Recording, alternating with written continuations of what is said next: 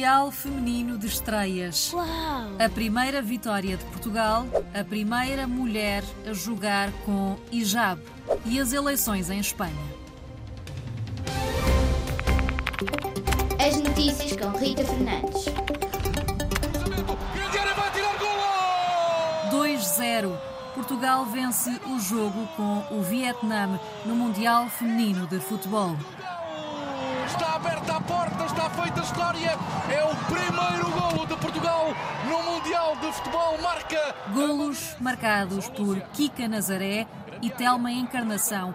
Telma, que é agora a primeira jogadora a marcar por Portugal no Mundial Feminino de Futebol. Ela diz que está a realizar um sonho. Um orgulho enorme marcar o primeiro gol de Portugal no Mundial e é continuar trabalhar para levar o Portugal muito mais longe. Muita felicidade, orgulho no país e opa, pensei em todos os portugueses que estão-nos a apoiar, família lá em casa, um beijinho já agora. Este foi o segundo jogo de Portugal no Mundial Feminino de Futebol. No primeiro jogo, Portugal perdeu 1-0 no jogo com os Países Baixos.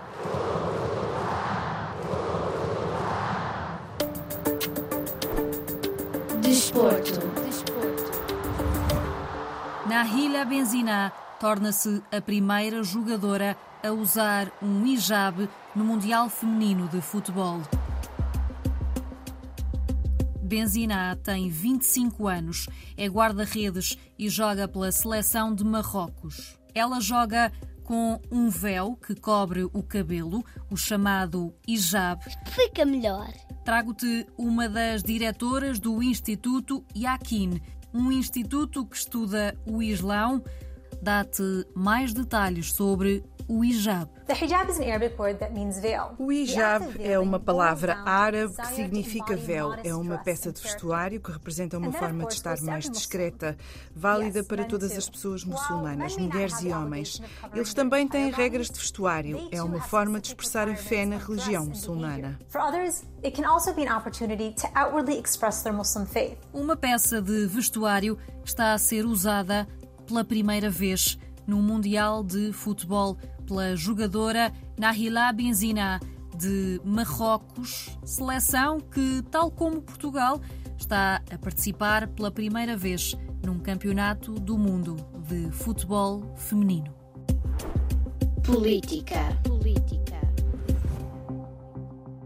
Como candidato con más apoyo en las elecciones generales, me hago cargo de iniciar el diálogo para formar gobierno Está difícil formar um governo em Espanha.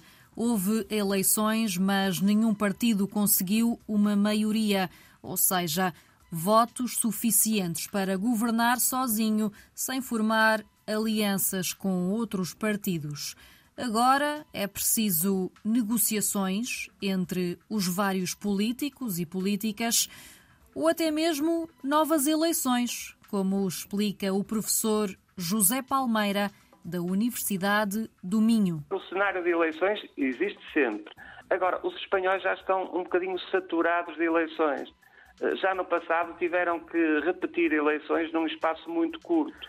Por outro lado, não é garantido que novas eleições dêem um resultado muito diferente. Para já, é o PP, o Partido Popular de Espanha, que tem a batata quente nas mãos foi o partido mais votado e agora tenta arranjar mais partidos que aceitem com ele governar Espanha.